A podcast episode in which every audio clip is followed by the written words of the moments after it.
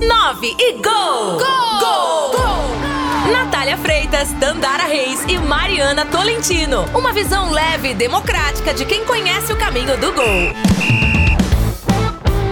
Estamos no ar com mais uma edição do 9 Gol, o nono episódio do nosso podcast, e dessa vez vamos falar sobre skate. Laura Rezende, uma jovem skatista que já competiu com a Raíssa Leal, medalhista de prata nos Jogos Olímpicos de Tóquio, estará presente aqui no nosso quadro Gol de Placa e também vamos falar sobre a despedida da seleção brasileira feminina de futebol das Olimpíadas. Elas foram eliminadas pelo Canadá nos pênaltis e a Formiga deu depoimento muito emocionado, já que ela se despede das Olimpíadas, sua sétima edição de Jogos Olímpicos na carreira. Gol de Placa! E no nosso gol de placa de hoje, não é gol de placa, mas vamos nas pistas. É a nossa conversa de hoje é com a Laura Rezende, skatista goiana de 17 anos. E aí, Laura, tudo bem com você? Tudo sim. É satisfação poder participar com vocês aqui hoje. Então, Laura, é, eu queria saber de você que, que você achou dessa conquista da Raíssa, né? Representando várias meninas aqui no Brasil que sonham andar de skate, em ser profissionais. Como foi para você essa conquista dela? Ah, foi muito legal poder ver o skate nas Olimpíadas. Aqui em casa a gente assistiu aqui, ficou até tarde assistindo, torcendo, né? E ah, foi um momento muito bom para o skate, podemos dizer, né? Duas medalhas de prata, a Raíssa representou bastante também o Kelvin. E eu, eu creio eu que agora vai abrir muitas portas para o skate, né? Uma visibilidade muito boa. Oi, Laura, aqui é a Tandara. Uma curiosidade da sua carreira é que você já chegou a competir com a Raíssa Leal. Conta um pouquinho pra gente como é que foi essa experiência. Sim, sim, eu participei já de alguns eventos com ela, que é o, é, o Circuito Brasileiro de Skate Street Profissional, que é o Skate Total Urb, né? É, eu já corri umas cinco etapas desse evento. E toda a Raíssa estava presente, né? A Raíssa e todas as meninas que representam o skate brasileiro. E eu sou a única goiana lá nesse evento, então muito bom poder estar andando com a Raíssa, com todas as meninas e é muito legal isso.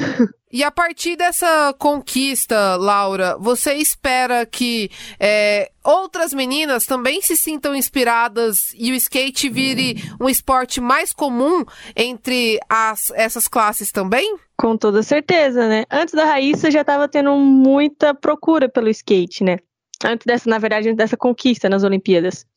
É, já estava meio que em crescimento já, mas eu acho que agora vai crescer cada vez mais.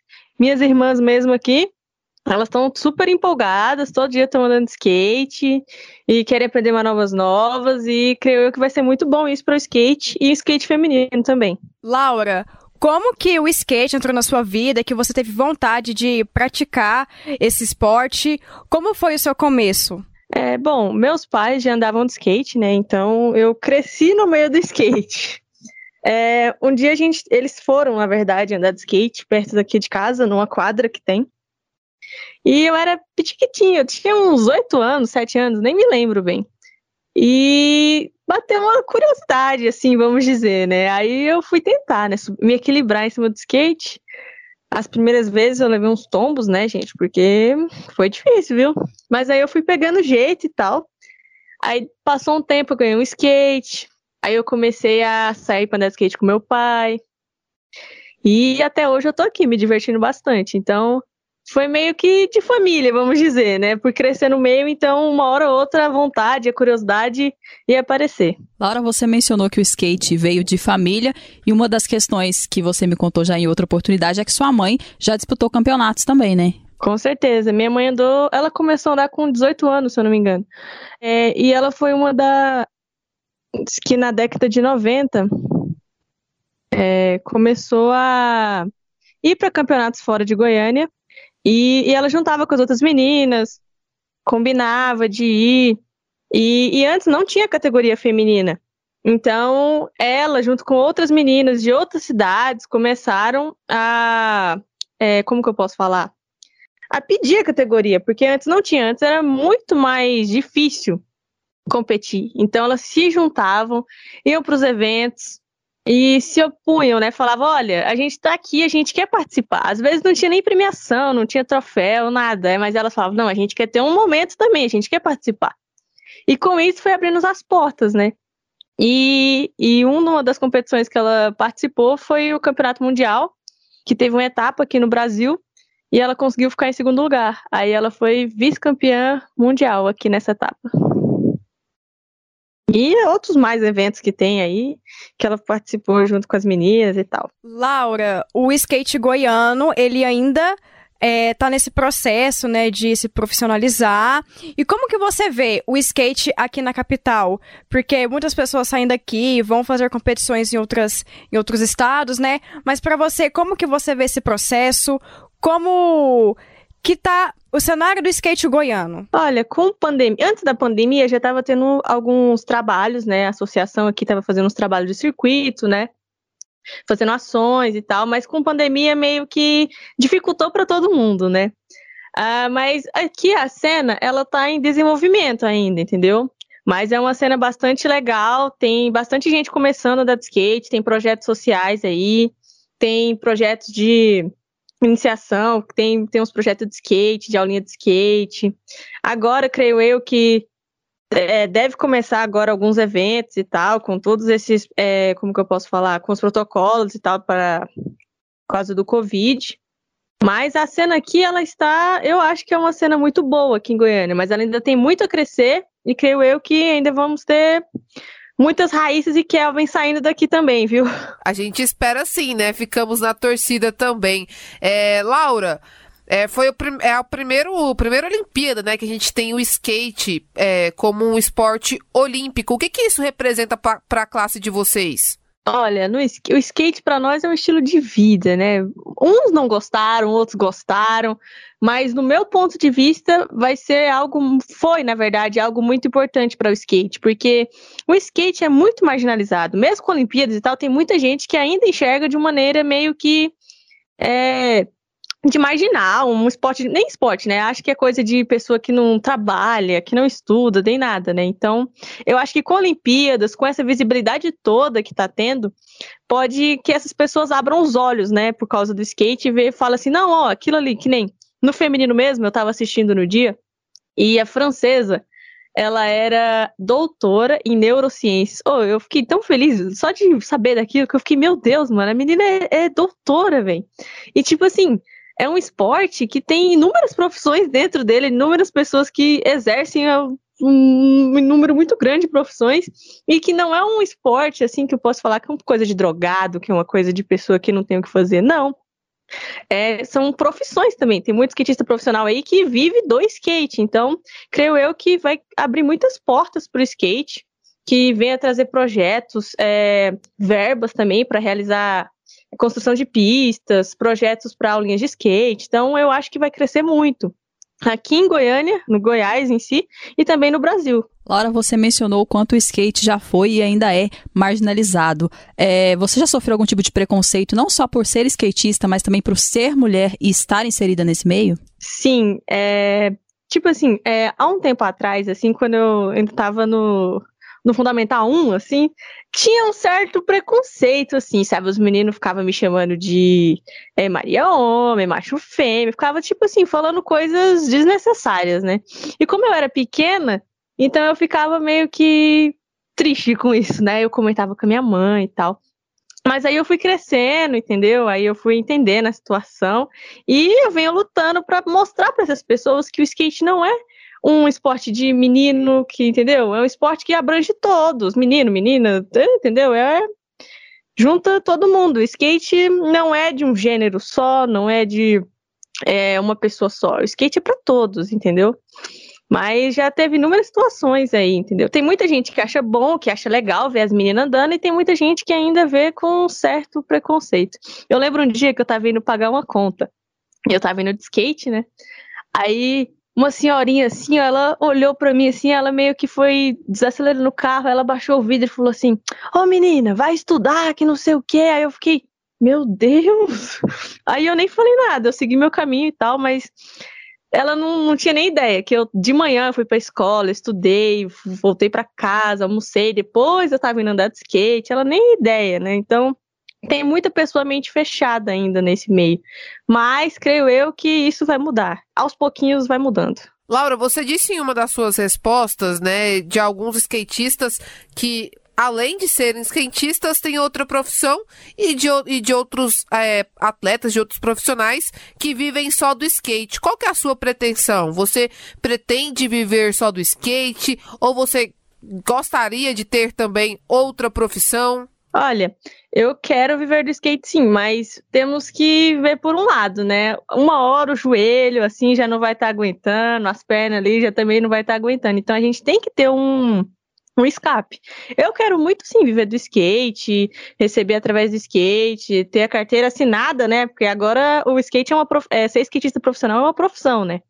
Então eu quero muito viver do skate, mas eu também tenho que pensar que uma hora ou outra é, eu posso sofrer uma lesão, eu posso, entendeu? Ter um momento que eu não consiga andar de skate mais.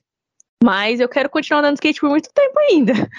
Mas eu quero sim fazer uma faculdade, me especializar em alguma coisa. Eu estou no terceiro ano do ensino médio, eu ainda estou meio que me achando assim no que, que eu quero fazer, com o que eu quero trabalhar. Mas eu quero sim viver de skate. Mas eu também tenho que pensar nesse outro ponto que eu comentei. O skate, uma hora ou outra ali, não é para sempre, entendeu? Eu quero muito sempre viver no meio do skate. Mas eu também quero ter um, um escape fora, tipo, né? Ter uma profissão, né? Ser especializado em algo. Laura, é, a sua mãe já andou de skate, o seu pai também é deste meio. Isso é, aumenta a responsabilidade para você ou você acha que é um ponto positivo que você tem apoio em casa? É um ponto muito positivo, né, ter esse apoio em casa, porque tem muita gente que não tem um apoio familiar, né, que, que enxerga o skate de outra forma, acabam não apoiando, né, as pessoas, mas eu acho que é um ponto muito positivo. Mas de uma forma ou de outra ainda tem certo que um, como que eu posso falar? Um, não um peso, porque não é um peso carregar, tipo, o nome da minha mãe, porque qualquer campeonato que eu vou fora, fala Laura Rezende, ó, a filha da Patrícia. Então eu tenho uma certa responsabilidade em si, mas eu acho muito importante ter meus pais me apoiando e minha família me apoiando. Laura, você comentou também que o skate não é só né, um esporte de menino, também é um esporte de todos, e foi o que a Raíssa Leal falou em uma entrevista após ela ter ganhado a medalha de prata nas Olimpíadas. Quais são as suas inspirações no skate? Quem você se inspira? E quais são as suas pretensões? Quais é, campeonatos você pretende é, atuar? Como que você vê isso na sua cabeça? Olha, eu me inspiro muito nos meus amigos e nas minhas amigas que andam de skate comigo, que estão comigo, assim. Eu inspiro na minha mãe, primeiramente na minha mãe, né? Porque eu acho muito legal quando eu vejo algum vídeo dela, uma foto, uma matéria, alguma coisa a respeito dela. Eu acho muito legal o, o que ela fez. É, porque se a gente está aqui hoje, tendo categoria, sendo, tendo nosso espaço, e que nem a Raíssa falou também, que ela falou, não existe futuro sem o passado. Então, se a gente está aqui tendo todo esse espaço, esse reconhecimento, é por causa de mulheres lá atrás que lutaram e conquistaram tudo isso, toda a categoria, todos esses requisitos, entendeu? Então eu me inspiro na minha mãe, me inspiro nos meus amigos, eu me inspiro também nas meninas que do skate, a Pamela Rosa, a Raíssa, a Letícia, são todas inspirações. Eu também me inspiro muito na, nas meninas que, é, que são de fora também. É, no Brasil todo tem milhões de meninas andando por todo qualquer lado, e eu me inspiro muito nessas pessoas daqui do Brasil, dessas meninas.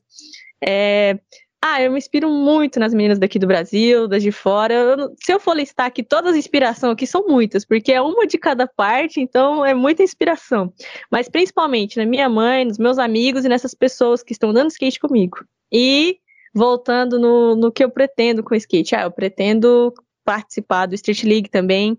Mas para isso eu preciso também começar aqui. Então eu preciso gravar videopartes, eu preciso é, é, de mais suporte por meio das marcas, de lojas, entendeu? Do skate. É, eu quero andar de skate com meus amigos, me divertir, né? Porque o skate é diversão, né? Tem esse lado de competição, mas o skate em si é diversão, é união, é uma família, entendeu? Então, eu pretendo é, participar de mais campeonatos. Esse circuito mesmo que eu participo lá com a Raíssa, eu também pretendo participar mais e mais dele, me ficar numa colocação melhor. É, e participar de eventos fora também, que eu, eu pretendo também ir para fora, é, ir para gringa, dar de skate lá, entendeu? Participar de eventos fora também. E quem sabe um dia estar numas Olimpíadas, né? representando Goiânia, o estado de Goiás, na verdade, Goiânia e o Brasil, né? Bom, Laura, então para finalizar, gostaria que você deixasse um recado para todas as meninas que te escutam e também sonham em andar de skate, assim como você, como a Raíssa e como tantas outras pelo Brasil. Olha, o que eu tenho para falar é ande de skate, se divirta, e, e, que os resultados venham é aos poucos, entendeu? Então, o negócio é se divertir, se juntar com seus amigos, com suas amigas, andar de skate, se divertir. É, é isso, entendeu? O skate é uma união, então. E não desistam. Tem inúmeras barreiras, tem, é, tem gente que não tem apoio, não tem patrocínio. É muita dificuldade no skate, mas não desistam, porque tudo vem na sua hora certa, então vai dar certo. E é isso, não desistam. Viralizou, repercutiu e virou pauta. E o que repercutiu essa semana foi a eliminação da seleção brasileira feminina de futebol das Olimpíadas de Tóquio. Elas que perderam para o Canadá nos pênaltis deram adeus à competição e a Formiga gravou um vídeo emocionado nas suas redes sociais, é, se despedindo né, das Olimpíadas, que foi a sua última. Então vamos ouvir um trecho desse depoimento da Formiga. Venho aqui pedir meu muito obrigado a cada um de vocês pela força, pelo apoio não é fácil acordar de 5 horas da manhã, né? Pra assistir uma partida de futebol. Ainda mais futebol feminino, né? Brasil, que antes não era visto. E hoje eu vejo que tem muita gente, muita gente acompanhando. Porque gostam realmente. Então, muito obrigado por cada um de vocês. Sintam meu abraço assim de, de agradecimento mesmo, de verdade, de coração. E meninas, obrigado. Obrigado por esse tempo todo aí juntas, pela entrega de cada uma. Vou carregar todos aqui. Esse foi um trabalho muito bom, muito, muito bom mesmo. É uma das primeiras vezes que eu vi um grupo unido, não só para ganhar uma medalha, mas unido, vou buscar coisas, melhorias, não só para aqui dentro da seleção, mas fora também os clubes. E torno a dizer para vocês, continuem sonhando, não desistam. Não desistam. E no futuro próximo, eu creio, eu acredito, e nesse nosso dia vai chegar. O que vocês fizeram ontem foi algo maravilhoso. Que lutamos até o fim. Como sempre, né? Como sempre. E, e dizer que eu estou honrada, de verdade assim. A Cris, guerreira, senti muita falta sua aqui. Mas como eu disse para você, a nossa luta agora vai ser fora das quatro linhas, né? Fora daqui. Mas ainda tenho o sonho de te ver aqui, então acabou. Eu te falei sobre isso, né? Então vamos, vamos continuar a nossa luta, a nossa caminhada em prol dessa modalidade, desse esporte que a gente tanto ama, né? Então, a nossa luta ela vai se estender por muitos e muitos anos, minha amiga. Muitos e muitos anos. Obrigado pelo teu apoio daí. Foi fantástico também. Anos de luta, né? Billy, obrigado por esses anos também. Guerreando ali com a gente. Continue comandando essas meninas. Você também é inspiração para elas, é espelho, é nossa porta-voz também. Assim como vocês todas, meninas. Então, muito obrigado por esses anos, tá? Só peço a Deus que dê saúde a vocês. Me dobro para continuarem na luta, né? Porque não é fácil. É só quem vive no mundo do futebol feminino sabe. Não é fácil. Vamos continuar sonhando juntos. Porque juntas somos mais fortes, com certeza. Tá bom? Obrigado, gente. Obrigado, Brasil. tento buscar palavras que ao menos possam confortar esse momento, mas é um pouco difícil. Obrigado, Brasil, por nos acompanhar. Obrigado mesmo. Não é um adeus, né? É um até breve. Não, eu vou continuar aí jogando e quem sabe continuar contribuindo aqui dentro por evolução, por melhoras, né? E CBF, quem hoje comanda, não atrapalha a nossa evolução, não atrapalha, ajude. Quem não gosta do futebol feminino aí dentro, desculpa, se retira e deixa o caminho livre para quem gosta, para quem ama, pelo que faz, não pelo dinheiro, porque se fosse eu, particularmente, não ficaria aqui mais de 23 anos. Mas eu não quero, de todo coração, ver nenhuma menina mais passando por muitas coisas que eu passei aqui dentro. Então, apoie, melhore e não tire nada, nada do que ganhamos até hoje. Se quiser colocar coisas positivas, vai ser bem-vinda. Para a evolução da modalidade, tudo que for positivo, pode colocar que a gente aceita. Agora tirar ou atrapalhar, não vamos mais aceitar. Tá bom? Beijo no coração de vocês, gente. Muito obrigado muita luz. Então é isso, ouvimos aí o depoimento da formiga, que vai deixar saudade na seleção brasileira. E o que você achou desse vídeo, Tandara? Foi um vídeo realmente muito emocionante. Ela, inclusive, cita que é a primeira vez que ela chora após uma eliminação de Olimpíada. Ela que tem sete Olimpíadas no currículo. E uma das falas dela que mais me chama atenção é quando ela diz ela chama atenção da CBF, né? Ela fala: olha, CBF, continue apoiando o futebol feminino. Ela cita, inclusive, que tem pessoas lá dentro que não gostam do futebol feminino, que não apoiam a modalidade. E ela chama atenção para isso e diz que vai continuar lutando, né? Que a carreira dela dentro das Olimpíadas, dentro da seleção brasileira, provavelmente se encerrou agora e que ela continuará lutando fora das quatro linhas. E isso é muito importante. A, a Formiga é um símbolo de uma geração que está se despedindo da seleção.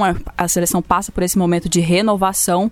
Então, muito emocionante, muito importante as palavras da Formiga. Ela que, sem dúvida, vai continuar sendo um grande nome do futebol feminino e atuando fora das quatro linhas. É, a Formiga ela tem 43 anos, né? 23 dedicados à seleção brasileira. Sem dúvida nenhuma, é um dos grandes nomes aí do nosso esporte, dessa seleção feminina. Ela não conseguiu ter aquele desempenho de outras edições nesses Jogos Olímpicos, né? Dá para entender também. Foram jogos bastante físicos e com a idade que ela tem, ela já não estava conseguindo entregar, né, tudo que ela podia entregar. Acho que a, é claro que ela ainda tem uma qualidade muito grande, mas acho que a convocação dela também passou muito por essa questão da liderança, sem dúvida nenhuma. Ela ali ao lado da Marta eram as líderes desse grupo, mas que acabou não dando certo, né? O Brasil parou aí, foi eliminado pelo Canadá. E agora é um novo ciclo que começa. A gente espera que os investimentos venham, né? A gente sempre está cobrando essa questão dos investimentos eu acho que já melhorou bastante em relação ao que era, mas ainda falta muita coisa para que essas meninas possam ser valorizadas e cobradas de fato. A gente é, fica ali na torcida. É, algumas pessoas cobram bastante, mas eu acho que é, o nível de cobrança a, está maior do que deve ser ainda, né? O investimento é muito pouco. A própria Formiga disse isso, que na CBF tem gente que não gosta do futebol feminino. E a CBF tá uma bagunça, né? Verdadeiramente a CBF tá uma bagunça, não só para o futebol feminino, feminino, mas também para o masculino. Então é um momento muito conturbado do nosso futebol brasileiro. E isso respinga, sem dúvida nenhuma, no futebol feminino. Mas é uma lenda a Formiga. Ela abriu portas para muitas meninas, inspirou muitas meninas meninas e a gente espera que ela continue aí no futebol feminino, agora não dentro das quatro linhas, mas fora de campo, que ela possa ajudar muito ainda o nosso futebol. É, eu acredito que a seleção brasileira deixou a desejar um pouco nessas Olimpíadas, mas acontece, é, principalmente no jogo contra a Zâmbia, né, que a gente poderia ter ganhado. Contra o Canadá também não era um confronto tão difícil assim, mas aconteceram algumas coisas durante a partida, né? Que a Pia, por exemplo, deixou a Marta jogar 120 minutos, o tempo normal, e a prorrogação. A Marta já não tem mais aquele pique de ficar jogando o jogo inteiro. Tanto é que no final, alguns passes mais fáceis a Marta já não estava conseguindo dar por causa do cansaço físico. Mas acontece, a seleção brasileira já está vindo aí com uma nova geração de jogadoras, jogadoras novas que iniciaram nessas Olimpíadas. Primeira Olimpíadas dela, como a Giovana do, do Barcelona, ela tem 18 anos. Ela atuou apenas um jogo, mas é uma promessa aí da seleção brasileira. Além de várias outras jogadoras que também jogam no Brasil, que estão começando na seleção, a Duda também, que é a primeira Olimpíada dela, joga no São Paulo. Então, vai deixar saudade mesmo, Marta, Formiga, a não convocação da Cristiane também, né, que já deve estar se despedindo da seleção. Acredito que a Pia não vai convocá-la também mais. Então, as três já estão saindo porque uma hora acaba, não tem como ficar dependendo só de Marta, Formiga e Cristiane para sempre. Então, é isso. Eu acho que agora a seleção brasileira vai focar bastante para a preparação para a Copa do Mundo de 2023, que vai ser lá na Austrália e Nova Zelândia. A gente tem tudo para fazer uma um bom campeonato, uma boa campanha, mas é isso, tem que ter apoio, tem que ter investimento. Apesar que eu também acho que nesse, nesse jogo contra o Canadá, o Brasil foi eliminado mesmo, mas por erros técnicos. A gente não as pessoas que acompanham o futebol feminino não comentou muito sobre essa falta de investimento, que é claro que pesa muito, mas nesse jogo contra o Canadá, o fato mesmo, a verdade, foi erros técnicos, erros de erros de substituição dentro do jogo, erros de, de decisões, então passou muito por isso. O Brasil não jogou muito bem, mas como eu disse, acontece, agora bola para frente, preparar para as para a Copa do Mundo que vai acontecer na Austrália em 2023. A gente destacou aí essa decepção com o futebol feminino, né, com uma eliminação muito precoce, e agora a gente vai falar de coisa boa, de notícia muito boa, que foi a história sendo feita diante dos nossos olhos com a Rebeca Andrade, ginasta brasileira, que se tornou a, a primeira mulher do Brasil a ser medalhista olímpica na ginástica artística, né? A Rebeca, ela conquistou o ouro no salto e a medalha de prata no individual geral. Foi uma Olimpíada marcada aí pela desistência da Simone Biles, que não competiu nessas modalidades que a Rebeca conquistou medalhas, ela que era a grande favorita, e a brasileira aí saiu vencedora no salto e conquistou uma prata muito importante também no individual geral. Outro fato que a gente também pode destacar é que, além dela ser a primeira ginasta brasileira a ganhar uma medalha em Jogos Olímpicos, ela também é a primeira atleta mulher, né, brasileira a ganhar duas medalhas em uma Olimpíada, ganhou uma prata e um ouro. Muito significativo o feito dela, não só por ser uma jovem atleta, mas também por ser mulher, por ser uma menina negra, filha de mãe solteira, veio de uma, de uma classe social muito humilde e conseguiu fazer esse feito histórico, colocou o nome dela na história, muito significativo. E outra coisa que chamou atenção foi a emoção das outras ginastas que hoje são comentaristas, vendo ela ser campeã. Tanto a Daiane dos Santos quanto a Jade Barbosa, a Daniela Hipólito, todas vibraram muito e se sentiram também representadas pelo feito da Rebeca Andrade. E sem contar que ela poderia ter ganhado uma terceira medalha na competição do solo, mas infelizmente ela ficou em quinto lugar, não conseguiu a terceira, que seria mais um outro feito histórico, mas não tem problema, ela já fez história nas Olimpíadas, a primeira mulher ginasta, né, a brasileira a ganhar duas medalhas, a primeira a ganhar uma medalha nos Jogos Olímpicos, então ela já fez história. Então essa medalha que ela não ganhou no solo foi só um detalhe. Mulheres na história. E o quadro Mulheres na História desta edição do Nove Gol dá destaque para Karen Jones, que é uma skatista brasileira de 37 anos, natural de Santos, em São Paulo. Ela é uma das precursoras do skate feminino no Brasil, sendo tetracampeã mundial de skate na modalidade vertical e também a primeira mulher brasileira skatista a conquistar um título mundial. Karen Jones ainda foi a primeira a ganhar um ouro brasileiro feminino no vertical no campeonato do X Games, um dos mais importantes da modalidade.